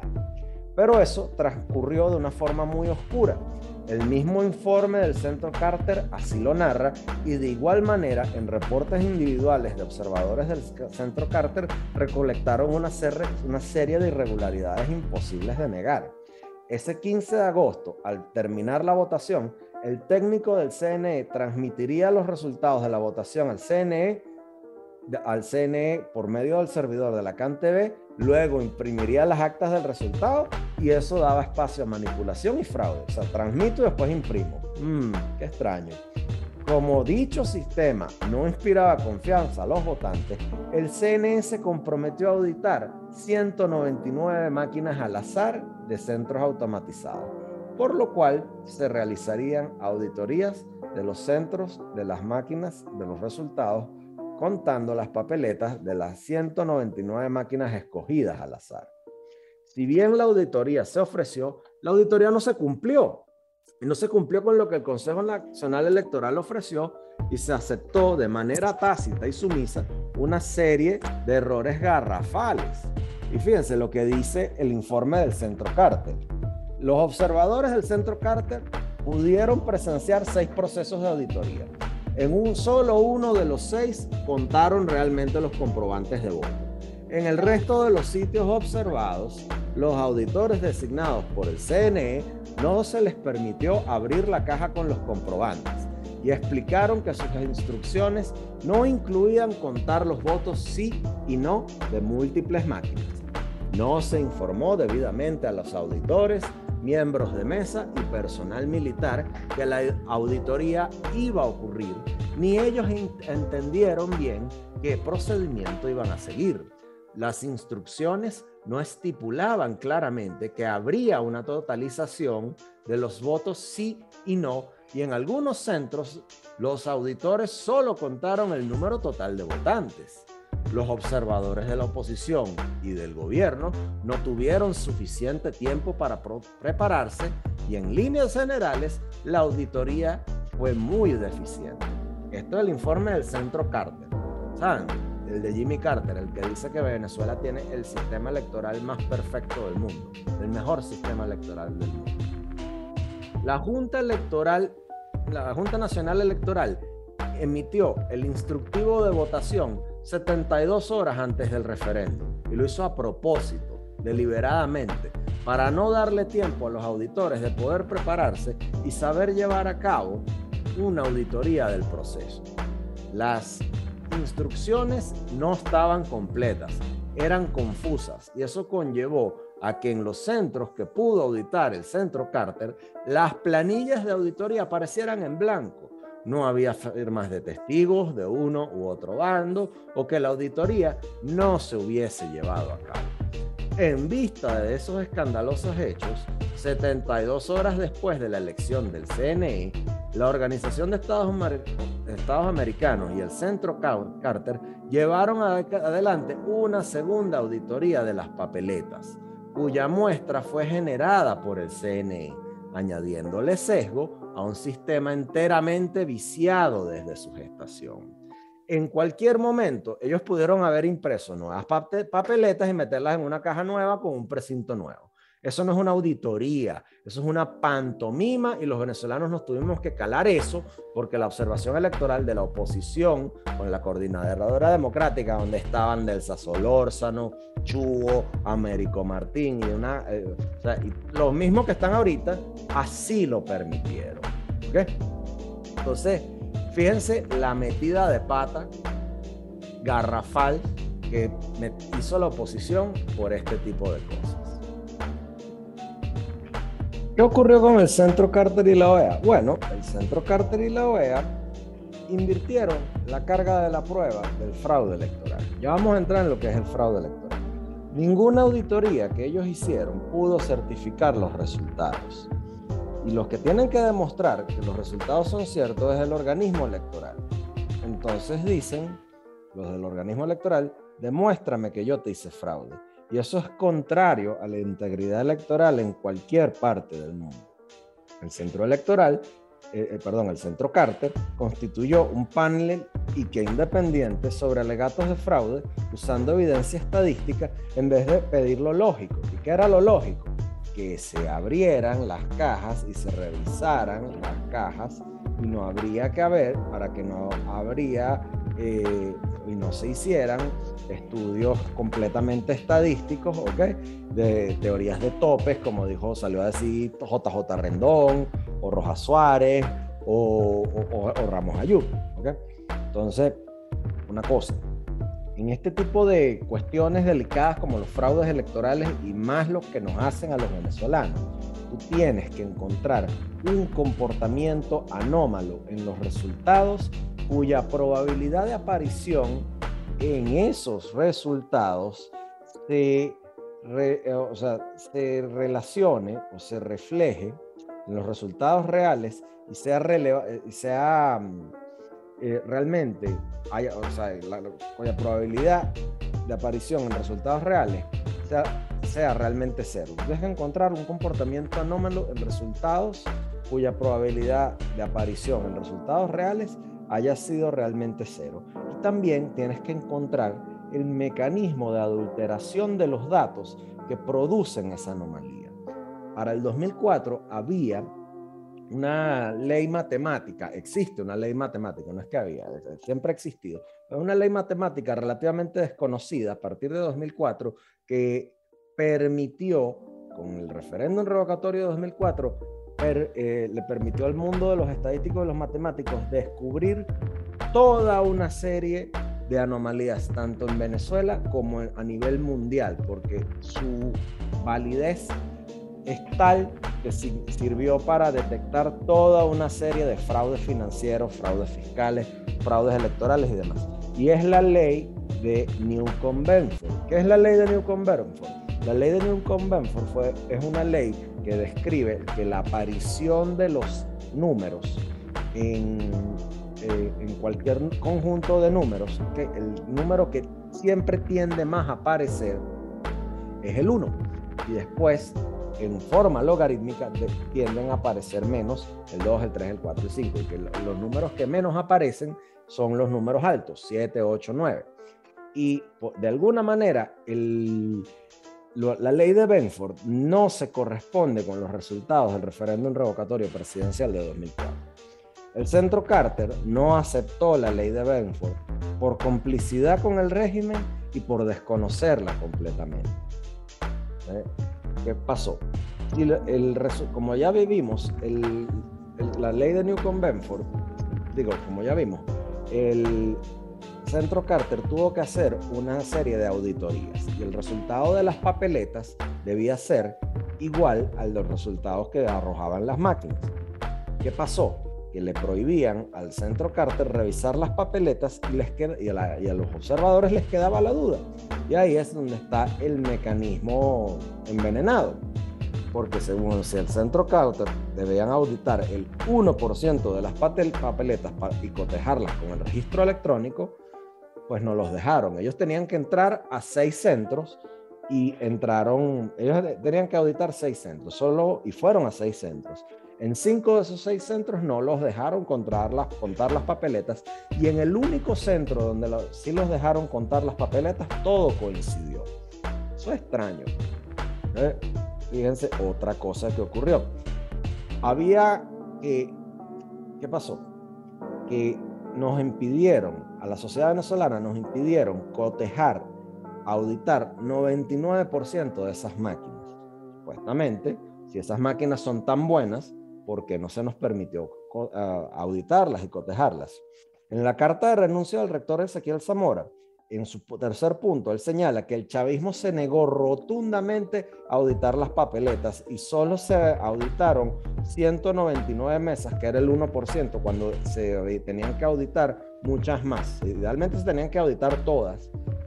Hubo un compromiso inicial para auditar el 3% y se terminaron auditando una. Entonces, de esas 19 mil máquinas deberían haber 19 mil cotejos. Pero, y, o ¿Qué pasa? Pues que la ley de Benford, nos si tú aplicabas esa, e, esa ley, eh, nos permitía hacer como una tomografía de ese tipo de, de, lo que ocurrió en la elección. Eso lo hicieron, lo hicieron matemáticos, lo hizo gente mucho más capacitada que yo y publicaron sus hallazgos en revistas indexadas. ¿Y que, eh, cuáles fueron los hallazgos? Que, los, que estos comportamientos de estos resultados que arrojaron estas máquinas no se comportaban y eran estadísticamente anómalos. ¿ok? Era, no, no, era como que yo agarro una, en una misma máquina, los resultados del chavismo sí se comportaban con la ley de Benford, pero los resultados que votaban por la oposición no. eso es sumamente extraño.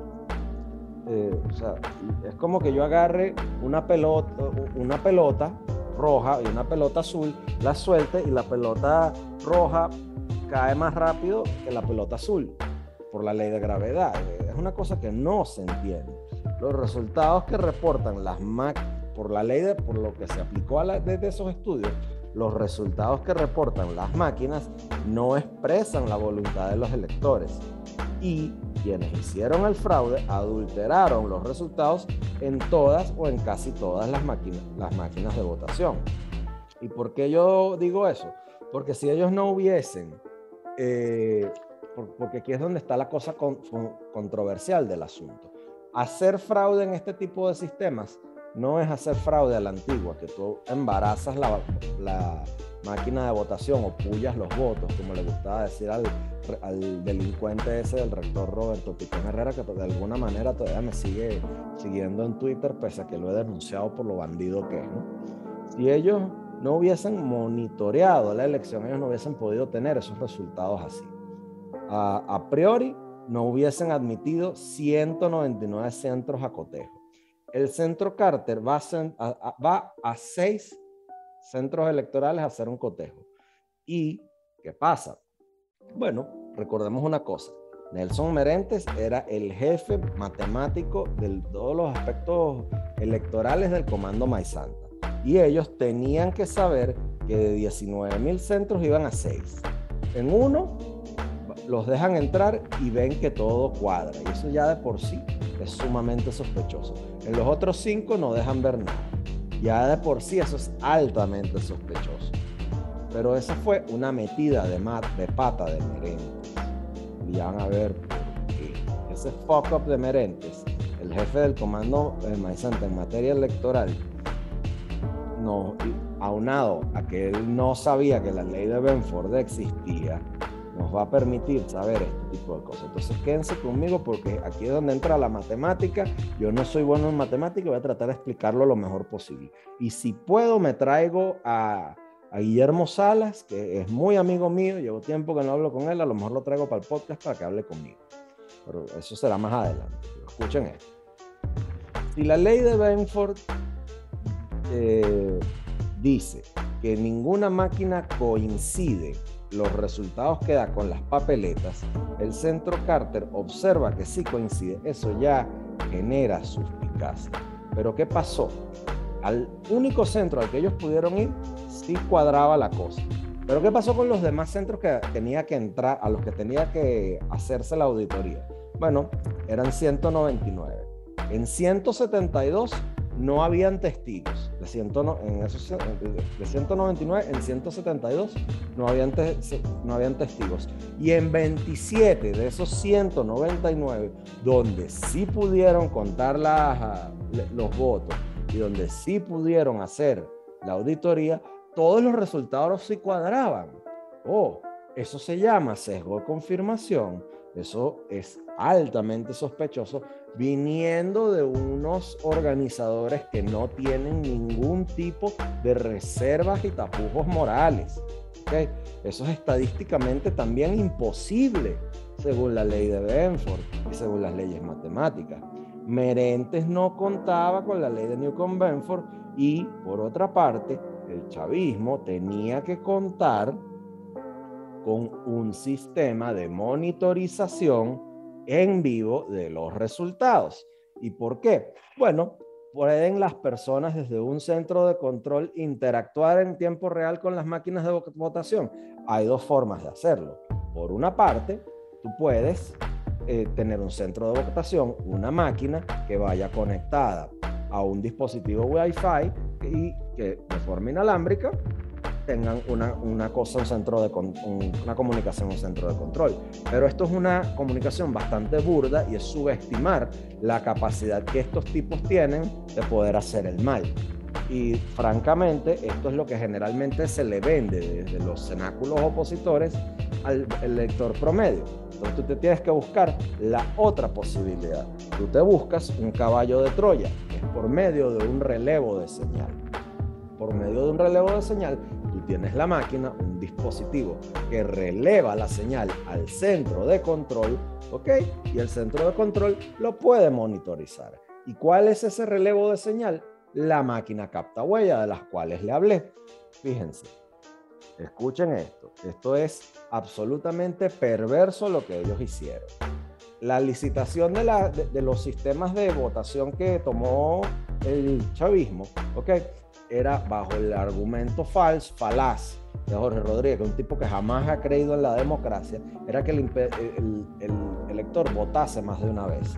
Entonces montaron una base de datos de huellas dactilares para su uso futuro en un sistema confiable de identificación civil y buscaron montar un, eh, un sistema automatizado de identificación de huellas dactilares, AFIS. Por, una parte lo brindaron por la empresa Cogent y el contratista de programas US Visit y el servicio de comunicación lo, lo, puso la empresa israelita, israelitas, every single time, de, la empresa Gilat. Cogent montó un centro de datos con más de 400 servidores especializados para comparar huellas dactilares.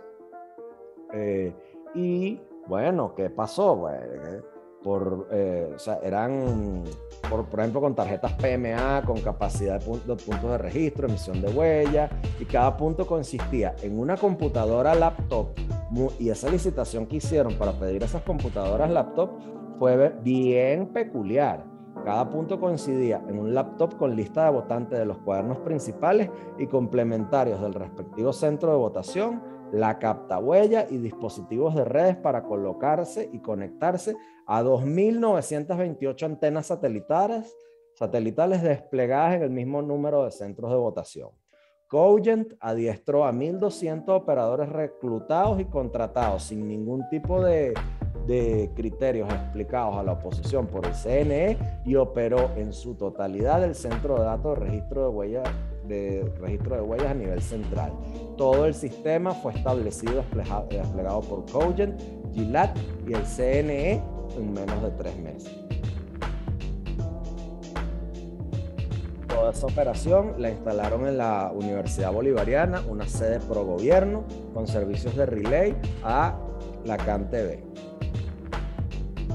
Después de la nacionalización en 2007 de, de CanTV, ya no era necesario tener un, satellite dish eh, para, la, para el empleo de la, de, comunicar la captahuella con eso. Entonces, CanTV y MobileNet se, se, encargaron de utilizar y emplear esto. Entonces, llegamos al año de la, reforma, de la reforma, de la enmienda y de la, de la cuestión constitucional en el cual yo tuve una, un rol también, porque yo era dirigente estudiantil en aquella época y yo pude presenciar, sea, pude ver cómo los partidos políticos le entregaron sus responsabilidades a una dirigencia inmadura como lo éramos nosotros en aquella época, pues yo lamentablemente tuve que formar parte y formo parte de esa generación de 2008, aunque yo no me corrompí, porque yo no, yo no, yo no soy Freddy Guevara, yo no soy George Boycochea, yo no soy Ricardo Sánchez, yo no soy Stalin, y bueno, yo no, yo no me, yo no me metí en esos, en esos, en esos menesteres, pero sí vi ciertas cosas que, ocurrieron. Entonces entramos en una serie de preguntas, ¿no? O sea, como si, e, si ellos pueden ejecutar el fraude, también lo pueden mandar a pagar. Entonces, fíjense, el, el sistema electoral venezolano permite una serie de totalización de votos que les permite a, e, a, los chavistas ver, como ya les dije, y eso se lo dijo difunto Baduela, un investigador llamado Alex Boyd, se lo dijo a, se lo, lo revela Leance Salazar a, un libro se llama Boomerang, Boomerang Chávez. Ah, hay evidencias de esto que, que, dice, bueno, que ellos pueden monitorear en tiempo real cuáles son los, los centros que están transmitiendo los datos. 2007, en un marco muy fuerte de conmoción social por parte de del cierre del cierre de Radio Caracas Televisión, las protestas estudiantiles y todo lo demás, la reforma constitucional estaba causando mucho roce dentro de este tipo de, dentro de lo que sería políticamente el gobierno de Hugo Chávez. Los encuestadores como Luis Vicente León y los otros, y los otros balurdos encuestadores de aquí prepararon a la sociedad para aceptar esa, ese triunfo. Ya habíamos pasado por el 2005, en el cual los partidos, tras el referéndum revocatorio de 2005, 2004, se dieron al inmovilismo y eso sirvió para que eh, surgiera esa ola de participacionismo eh, independientemente de las condiciones, ¿no? lo cual nos llevó a que el chavismo violara y nos violara y nos violara repetidamente en eso para que, crear esas condiciones de que a veces puedes ganar una alcaldía, a veces puedes ganar una gobernación, a veces puedes ganar unos puestos en el Consejo Legislativo, nunca puedes ganar la presidencia y nunca vas a poder ganar condiciones que realmente puedan desplazar al chavismo de sus fuentes de poder. ¿Y qué ocurrió? Bueno, que la reforma, eh, ganar esa reforma para el chavismo era inconveniente. Entonces, ¿qué ocurre? Que el chavismo puede contar y saber cuáles son los centros de votación que les, que les va a favorecer. Y bueno, ellos contaron selectivamente esto. Y ahí es donde surge esa famosa frase de la tendencia irreversible. Baduel le había informado a Freddy Guevara y a los demás dirigentes estudiantiles y a Ricardo Sánchez, eso lo sé yo, yo fui testigo de eso, que si, había, si el chavismo se apoderaba de las elecciones, eh, los estudiantes salíamos a protestar, la Fuerza Armada no los iba a reprimir. Y luego salió Chávez a decir que, bueno, que los técnicos del CNE lo persuadieron a él con datos e informaciones de que, el, los de que la tendencia no iba a poder ser reversible y que no podía ser revertible. Entonces, ¿cuáles fueron los argumentos que le presentaron para ello? Si nosotros vemos los resultados, pues los resultados también no nos favorecen. También podemos tomar en cuenta que hubo un pacto en el, en el Tamanaco, el Hotel Tamanaco, en el cual el segundo boletín del CNE jamás se publicó y los dirigentes opositores, de, los dirigentes estudiantiles opositores, estábamos presionando para eso y el rector Vicente Díaz nos, nos convenció a todos nosotros de que no hiciéramos eso porque no era conveniente y la gente se cayó. Luego, el Nacional publica una serie de, un artículo que se llamaba Las 4.242 actas que nadie quiso contar. Y es que Vicente Díaz mandó a esconder 4.242 actas de votación que correspondían a una serie de centros electorales que si tú que no, que no fueron totalizadas, correspondientes a ese segundo boletín, y que de haber sido totalizadas iban a revertir el resultado de aquella victoria pírrica de mierda, que es la única que se le ganó a Hugo Chávez.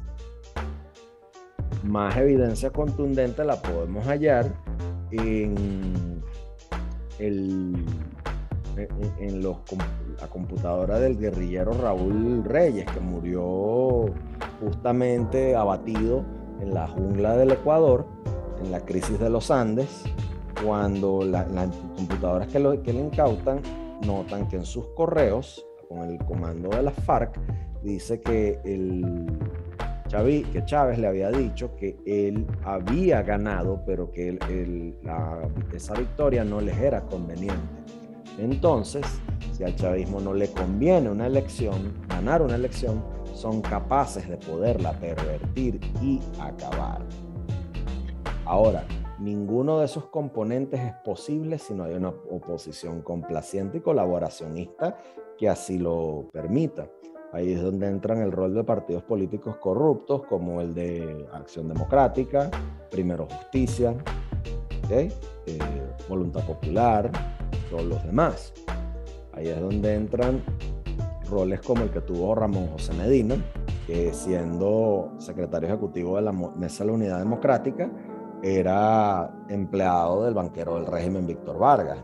Ahí es donde entra el rol que tuvo Teodoro Petkov como amigo y convive de José Vicente Rangel y a su vez eh, mastermind de arquitecto de la estrategia opositora de, esa, de ese participacionismo, eh, así, nos, así nos violen y así nos roben. Ahí es donde entra el rol que tuvo Enrique Capriles en esas dos campañas fallidas electorales, ¿no? Que él tuvo en 2012 y en 2013. Eh, recordemos que Capriles recibió financiamiento de esa empresa corrupta llamada Odebrecht de boca de, de, y eso no lo digo yo, eso lo dijo Eusenando Acevedo rindiendo testimonio ante el caso Lavajato, ante un tribunal en Brasil por, la, por esa trama de corrupción, cuando eh, Odebrecht le da eh, dinero a Capriles para la campaña, siempre y cuando que si él ganara las elecciones no le tocaran ninguna, ninguna contratación a eso. Y bueno, que pidió, o sea, ahí tenemos una serie de, ahí tenemos una serie de cosas. Capriles recibe plata y bueno, también se queda callado con ese fraude. Y el resto, lo demás es historia.